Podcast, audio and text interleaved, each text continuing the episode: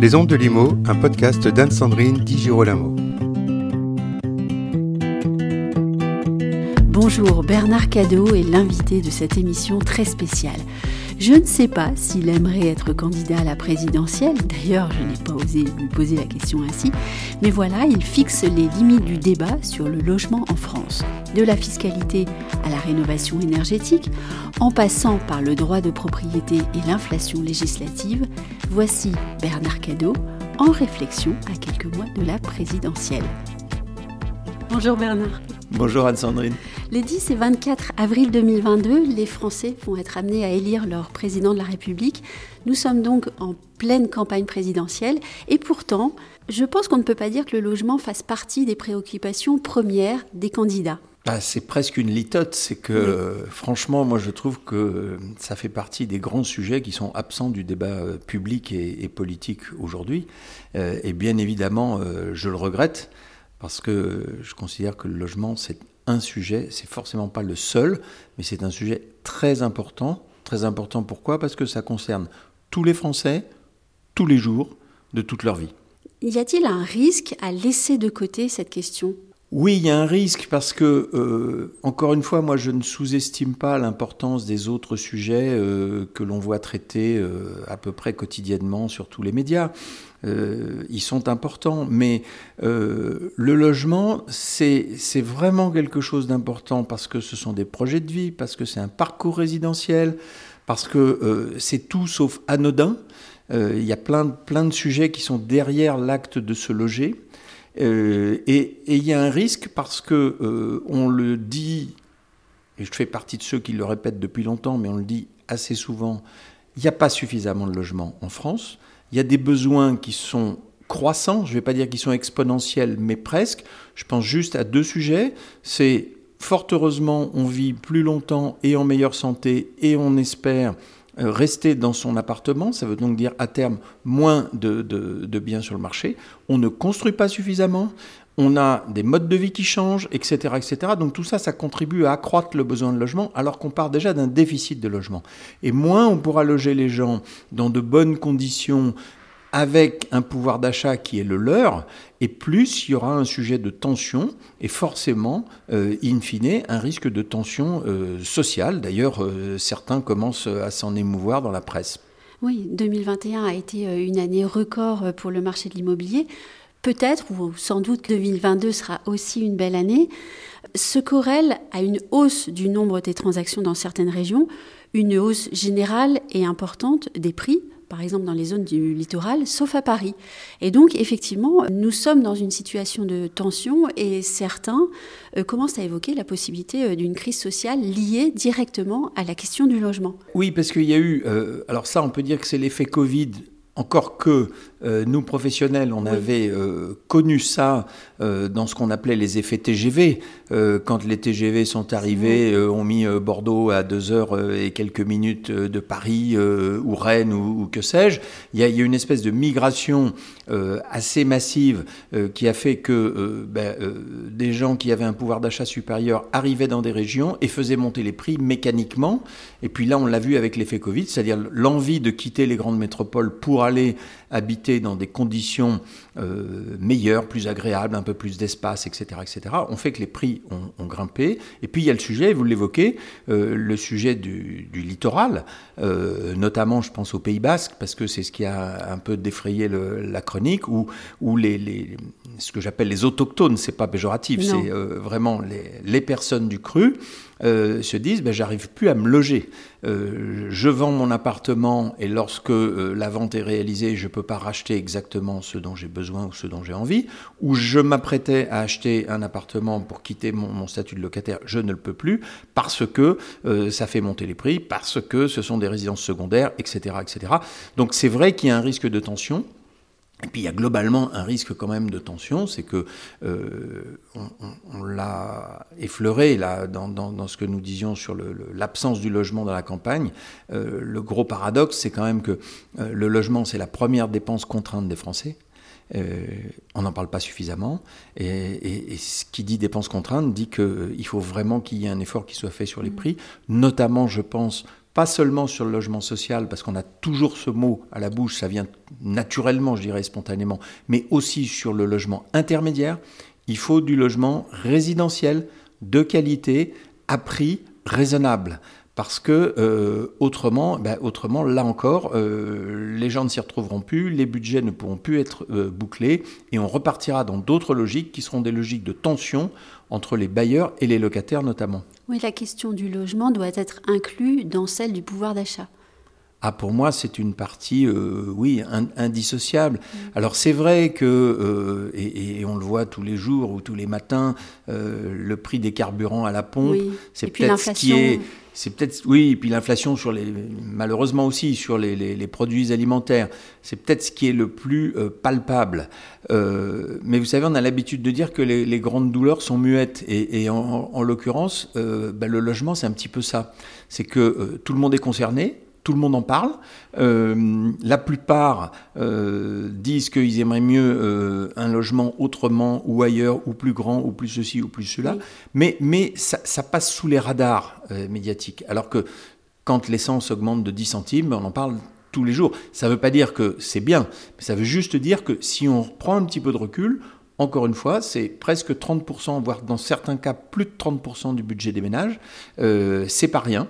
Euh, et si on y prend garde, eh euh, on pourrait avoir de, mauvaises surprises à cet égard. Donc oui, il faut garder présent à l'esprit que le logement fait partie intégrante de cette problématique du pouvoir d'achat. D'autant qu'on adresse souvent la question du mal logement en évoquant l'insalubrité, ce qui n'a rien à voir au fond. Non, parce qu'on peut, très bien habiter un, logement en parfait état, euh, qui correspond euh, aux normes énergétiques et, avec les, classifications qu'on connaît bien et, qui sont de bonnes classifications. Et pour autant, si on vit à 5 personnes dans 35 mètres carrés, eh bien, on est mal logé quand même.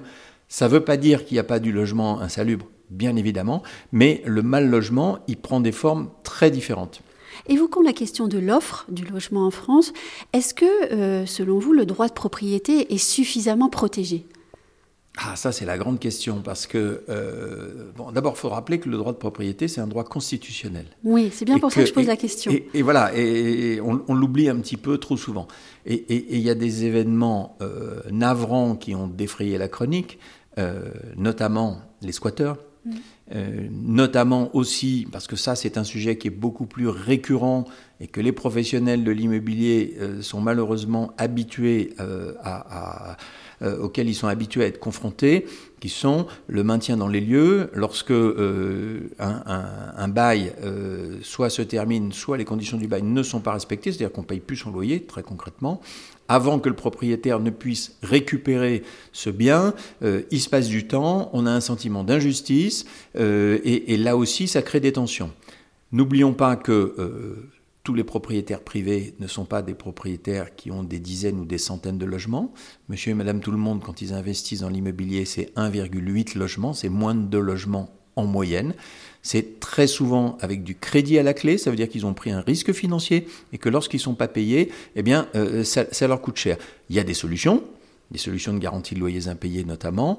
Euh, et puis moi, je voudrais évoquer à, votre micro quelqu'un euh, que j'ai eu l'occasion de rencontrer et, qui pour moi est, une personne qui, a eu très tôt un sens pratique et, un œil acéré sur la relation entre les bailleurs et le locataire. Je veux parler du député Michael Nogal qui, s'est proposé euh, de réconcilier euh, les bailleurs et les locataires. Donc rien que dans le terme de réconcilier, euh, on voit bien les, tensions qui pouvaient exister et qui se proposaient de, le faire.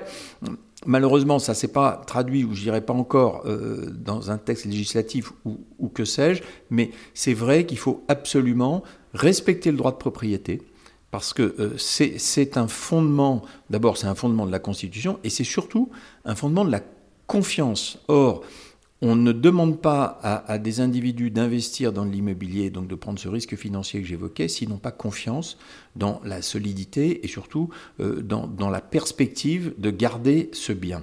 Donc oui, le droit de propriété euh, peut être écorné, on ne va pas dire bafoué systématiquement. Attention, à ce que ça ne dégénère pas, parce que c'est, je le répète, un des fondements de notre Constitution. Est-ce qu'on peut travailler sur des mesures incitatives pour encourager les propriétaires à mettre sur le marché de la location les biens qu'ils possèdent? Ou est-ce que la question de l'incitation n'est même plus d'actualité au fond? Ça fait partie des paradoxes du moment. Il y a une épargne populaire qui est massive.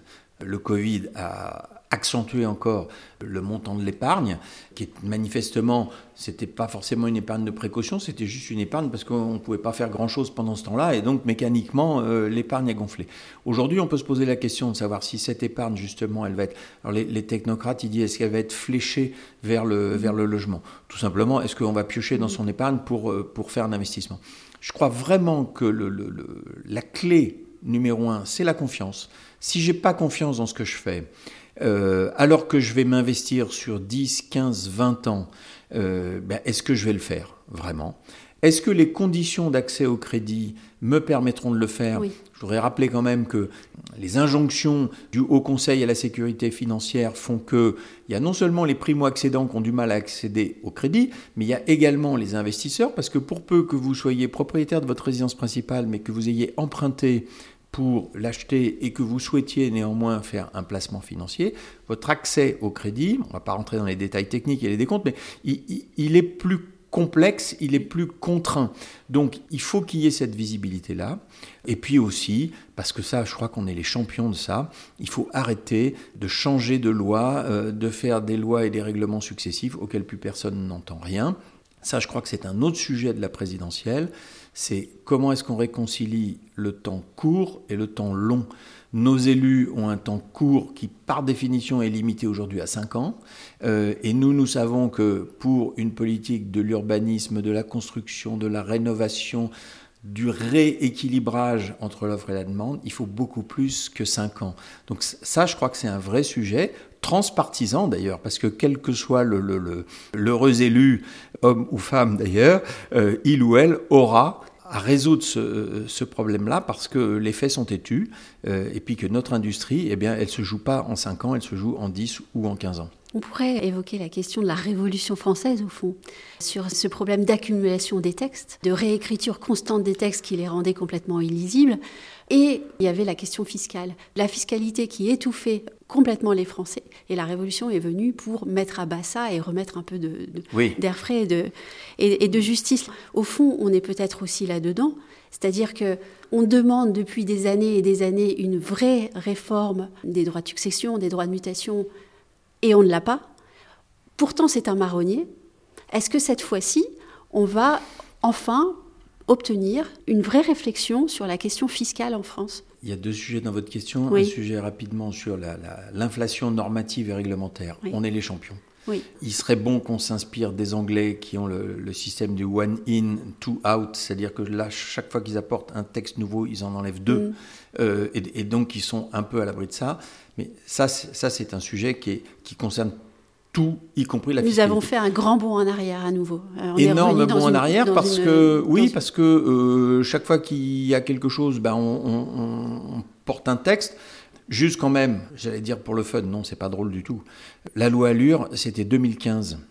Il y a aujourd'hui, en 2022, des décrets d'application de cette loi qui sont toujours pas pris. C'est quand, même, c'est quand même un non-sens parce que pour monsieur et madame tout le monde, quand une loi est votée, elle est applicable. Et elle est applicable dans son entier. Euh, bon, nous, on sait que c'est pas vrai. Bref. Sur l'aspect fiscal, oui, bien sûr, parce que il faut pas que euh, la fiscalité soit une variable d'ajustement euh, qui, qui, interviennent ici ou là. On a besoin de X milliards, on va mettre une petite taxe ici, une autre ici. Non, ça fonctionne pas. Mm. Euh, il faut que la fiscalité elle soit au service de l'économie et pas l'économie au service de la fiscalité. Et le logement en est le meilleur ben, exemple. Le, logement, bien sûr, c'est un gros contributeur. Je crois que c'est de l'ordre de 100 milliards euh, d'euros par an, tout confondu, entre les, les différentes taxes, etc. Donc pour moi, il y a plusieurs chantiers qu'il faut ouvrir en matière de fiscalité. Il y a d'abord, parce que c'est là où il y a le gisement le plus important de logement, euh, c'est la construction, mais aussi la rénovation des biens existants. Il faut qu'on arrive à avoir un taux réduit de TVA qui soit commun aux deux. Je ne dis pas quel taux, mais un taux réduit commun aux deux. Ça, c'est la première chose. Ensuite, la deuxième chose, c'est les droits de mutation. Les droits de mutation, les fameux frais de notaire, euh, ces droits de mutation, ils sont trop élevés. Ce sont des freins à la mobilité. Et le monde dans lequel nous vivons, c'est un monde qui doit au contraire s'ouvrir à la mobilité et favoriser la mobilité. Et il y a beaucoup de gens qui, bah, soit ils n'achètent pas parce que peut-être ils, vont être obligés de bouger, soit alors ils ont acheté et ils ne bougent pas parce que euh, ça, engendre des frais. Donc, droit de mutation. Les droits tout ce qui touche à la donation et à la transmission du patrimoine, c'est très important. Pourquoi? Parce que euh, bah, on vit de plus en plus vieux. Oui. L'allongement de la vie mieux, est un souci. Et tant mieux. Et qu'il faut qu'on puisse justement faire circuler euh, l'argent et, et, les richesses qui ont été accumulées, qui au passage ont déjà payé l'impôt et ont déjà payé plusieurs fois l'impôt, parce que là aussi il y a un débat là-dessus.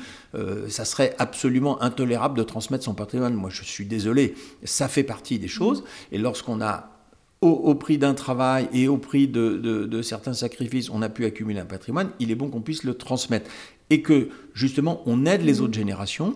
Euh, vous savez, aujourd'hui la, moyenne d'âge c'est euh, autour de 80 ans. Euh, ça veut dire que quand vous avez des enfants, ils ont 60, 50 ou 60 ans. Est-ce qu'il faut attendre 50 ou 60 ans pour aider ces enfants à s'installer dans la vie? Je ne le crois pas. Il y a le problème des droits de succession, mmh. ça c'est sûr, certain. Et puis le dernier point, donc il y a, une, grande liste fiscale, mais pas si grande que ça. Si on accepte de faire une réforme globale de la fiscalité, c'est la plus-value. Parce que euh, là encore, on dit il n'y a pas de foncier, le foncier est cher, je prends que cet exemple-là. Euh, or, on est incité à conserver le plus longtemps possible son foncier pour échapper à la plus-value. Si on inversait ce système et qu'on favorise justement l'inverse, c'est-à-dire de dire, bah, euh, j'ai des terrains disponibles ou des biens disponibles et je vais les mettre sur le marché et je serai de moins en moins pénalisé, eh croyez-moi, on libérerait beaucoup de fonciers dans ce pays. Donc, vaste, vaste sujet et vaste programme fiscal, mais là aussi, je pense que quel que soit le vainqueur et le prochain ou la prochaine locataire euh, à l'Élysée, on n'échappera pas à ce débat-là. Un choc fiscal. Oui, il faut un choc fiscal, oui, oui, oui, oui. Pas le seul, mais il faut un choc fiscal, oui, parce que euh, ben parce qu'autrement, euh, autrement, on n'y arrivera pas. Et parce que au, lieu de raisonner en disant si je supprime ceci ou si je baisse cela, je vais me priver de telle ou telle recette, calculons enfin les bénéfices induits, on appelle ça le retour sur investissement dans l'entreprise, euh, et c'est pas un gros mot, c'est quelque chose de, j'allais dire, de noble, euh, et, ça rapportera plus que ça ne coûtera. Choc fiscal, choc écologique aussi au fond? Ah bah oui, ça c'est le grand sujet, c'est le deuxième grand, mm. c'est le deuxième grand. Alors ça, c'est un vrai sujet d'opportunité, je pense, pour les professionnels. Euh, le premier sujet, on l'a évoqué tout à l'heure, c'est euh, rétablir la confiance entre les bailleurs et les locataires. Ça, ça, ça fait partie euh, alors tous les professionnels ne, sont pas des administrateurs de biens ou des syndics, mais quand même, il faut réconcilier ces, deux populations. Et puis le deuxième sujet, c'est bien évidemment euh, la rénovation énergétique, parce que c'est là où, nous, professionnels, pouvons apporter un service de très haute qualité, une vue globale. C'est tellement compliqué. On évoquait l'inflation normative et réglementaire. Tout est tellement compliqué. Euh, et bien là, on a un vrai rôle à jouer de conseil. C'est pas un rôle marchand c'est un vrai rôle de conseil sur quelle orientation prendre, quel arbitrage faire dans son patrimoine propre, etc., etc. Et à cet égard, oui, je crois que nous, professionnels, avons une véritable opportunité pour apparaître comme étant vraiment le conseil logement ou immobilier de nos clients. On évoque souvent en ce moment le DPE comme étant un problème, la nouvelle formule du DPE comme étant un problème.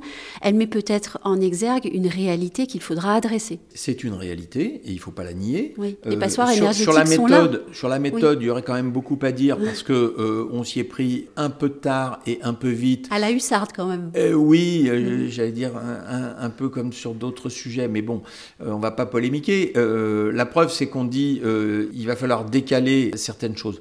Moi, ce que je dis, c'est que de toute façon, tels que sont les délais, on n'y arrivera pas. Donc, il va falloir assouplir les délais, ou alors il va falloir se résoudre, et ça peut faire partie des hypothèses là sur 2022 et 2023, à ce que des propriétaires se disent, je ne vais pas y arriver, soit parce que c'est trop compliqué, soit parce que j'ai pas le financement pour le faire. Et attention à ce fameux reste à charge, et qui vont se mettre à vendre massivement des biens qui ne seront pas louables demain. Alors, peut-être des opportunités pour des futurs investisseurs, en tout état de cause, encore moins de logements sur le marché. Donc attention à ça, on parlait des tensions tout à l'heure. Moins il y aura de logements sur le marché, plus il y aura des risques de tension. Ça, c'est évident. Ma dernière question, faut-il envisager ou est-ce qu'on pourrait envisager finalement un New Deal du logement avec un plan national sur la construction, euh, un plan de rénovation énergétique aidé et accompagné par l'État? Je pense qu'il y a quelque chose à faire et, je le disais tout à l'heure, le hiatus entre le temps court et le temps long, il fait beaucoup de mal. Mm. Il y a un outil qui existe, dont moi j'ai pas entendu beaucoup parler non plus, euh, qui s'appelle le Haut Commissariat au Plan. Et, euh, bah moi, dans ce que j'ai connu ou appris, euh, le plan, ça servait justement à, dresser des plans et à prendre des engagements sur du moyen et du long terme pour organiser, organiser la société, etc., etc. on peut faire une loi de programmation. Enfin, il y a des choses à faire. Alors, c'est sûr que c'est pas rentable tout de suite. Hein euh, mais moi qui viens d'un pays, euh, la Corrèze en, l'occurrence, où les anciens plantent les arbres qui ne couperont pas eux-mêmes et que leurs enfants et petits-enfants couperont, je me dis que ça peut avoir du sens au niveau global d'une société de se dire on lance un grand mouvement, on n'y arrivera pas, c'est très complexe et, et c'est pas du yaka faucon, on n'y arrivera pas du premier coup, mais au moins tracer le chemin, indiquer voilà, indiquer quelque chose qui soit concret, cohérent pour tout le monde euh, et, auquel, euh, et pour lequel on se donne les moyens euh, d'y arriver. je suis convaincu qu'on peut le faire. Voilà. encore faut-il en avoir envie. Terminons donc sur cette note de dynamisme. L'envie, c'est sympa. Oui, pour terminer très, très une interview, non? Oui, merci Bernard. merci Anne-Sandrine. Retrouvez les ondes de Limo avec Anne-Sandrine Di Girolamo et ses invités sur toutes les plateformes de téléchargement. Suivez toute l'actualité de votre podcast Les Ondes de Limo sur les pages Facebook et Twitter d'Anne-Sandrine Di Girolamo.